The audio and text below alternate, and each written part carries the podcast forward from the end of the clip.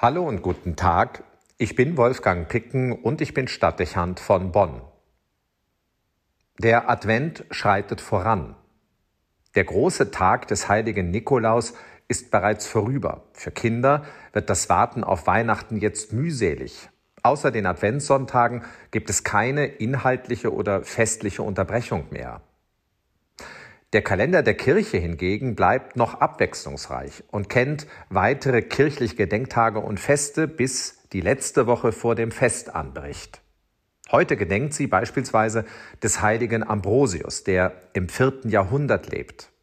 Er wird als Kind eines wohlhabenden und angesehenen römischen Beamten im rheinischen Trier geboren. Die Zeit der Christenverfolgung ist bereits beendet und das Christentum zur Staatsreligion erhoben. So wächst Ambrosius im Glauben an Christus auf und erlebt eine vergleichslose Blütezeit der Kirche. Überall werden Kirchgebäude errichtet. Das christliche Gedankengut prägt zunehmend die Gedankenwelt der Zeit, auch viele politische und soziale Realitäten.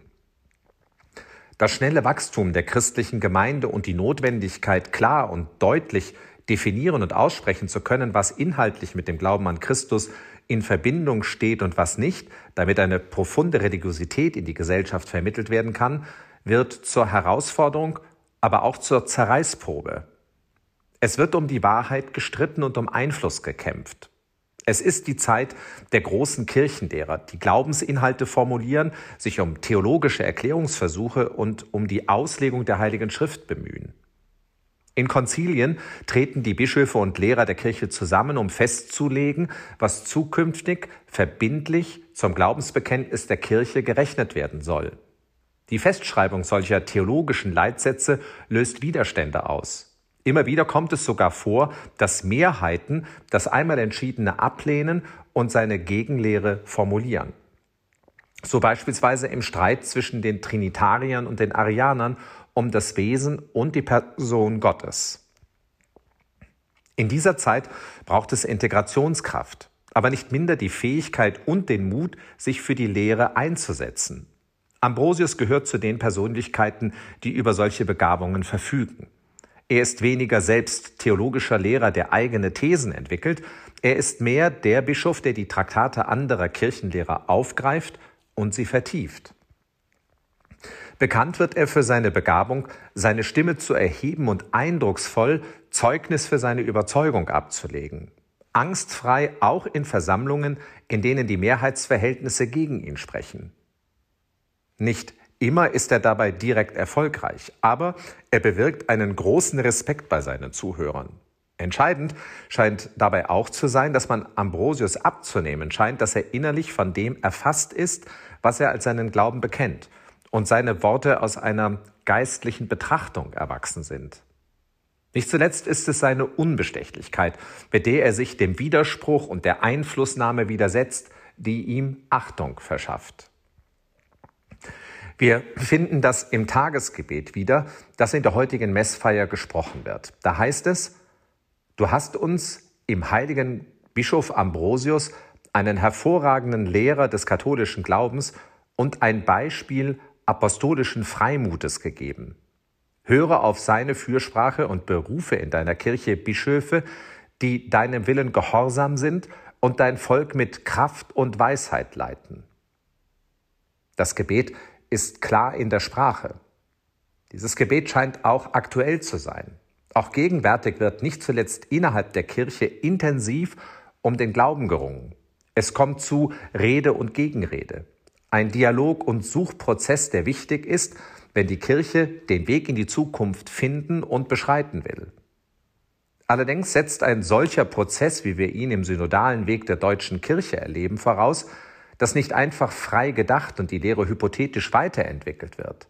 Zentral ist die treue Verbundenheit zur Lehre der Kirche und nicht zuletzt auch die gemeinsame Kenntnis über das, was die Kirche lehrt.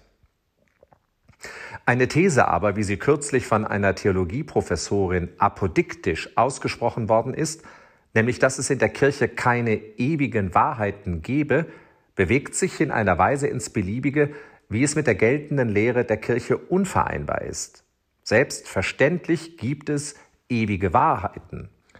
Ambrosius bietet dafür einen Anknüpfungspunkt um das zu verdeutlichen. Gott ist Vater, Sohn und Heiliger Geist. Dieser und viele andere Lehrsätze des Glaubens sind unverrückbarer Bestandteil christlicher und katholischer Identität. Wer das bestreitet, lässt vermuten, dass es ihm darum geht, sich ganz von der Tradition und der Verbindlichkeit kirchlicher Lehre zu lösen. Alles steht plötzlich auf dem Prüfstand und Kirche kann und wird sich neu erfinden.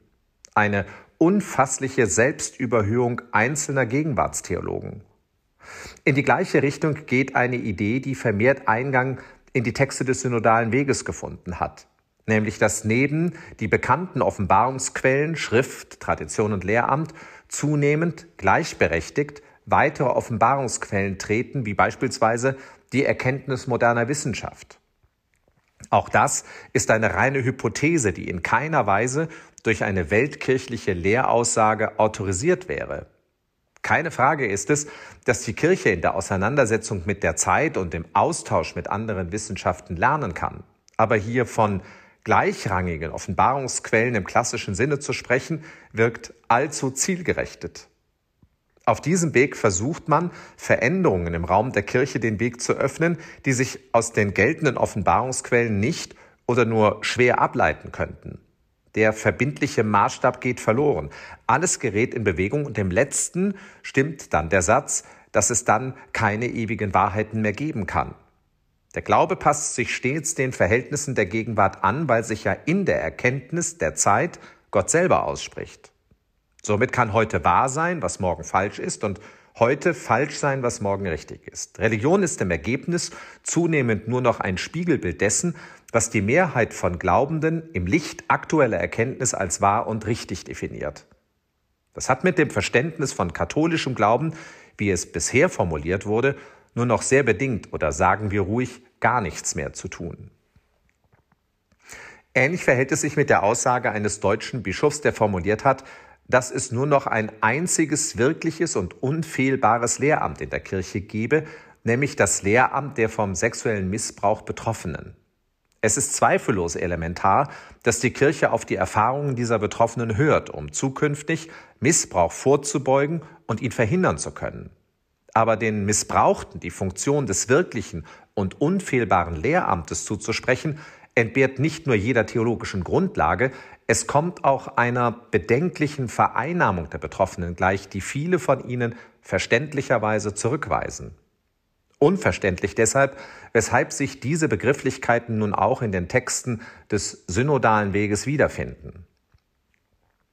So wichtig es ist, dass ernsthaft gefragt und in manchen Stellen auch tabulos gesprochen wird, so bedeutsam ist es aber auch, dass im Blick bleibt, dass sich die Kirche nicht einfach neu und frei erfinden kann. Das Evangelium lässt sich nicht neu schreiben und, diese Grenze wird man akzeptieren müssen, es wird sich auch nicht umschreiben lassen. Ebenso gilt es für das Lehramt. Solange es in der Kirche ein Lehramt gibt, das in den Konzilien der Bischöfe und dem Wort des Papstes zu Glaubensaussagen finden kann, bewegt sich eine These, die dieses Lehramt nicht mehr anerkennt, klar außerhalb der katholischen Kirche. Hier verselbstständigen sich die Dinge und scheint der Verdacht berechtigt, dass Einzelne Gott spielen und sich durch Aussagen, die sich an Denkmodellen und Vorstellungen der Moderne anpassen, versuchen, Mehrheiten zu erobern.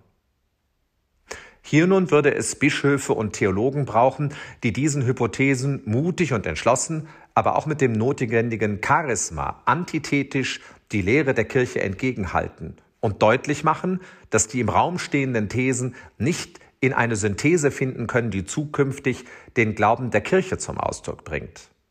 Viele dieser Aussagen fordern den Widerspruch und das klare Wort, sonst ist die Gemeinschaft der Kirche in Deutschland mit der Weltkirche faktisch bereits verloren und entwickelt sich der Katholizismus zu einer Religion des Humanismus, die über den Weg parlamentarischer Mehrheiten genauso angepasst wird wie das Gesetzbuch eines Staates.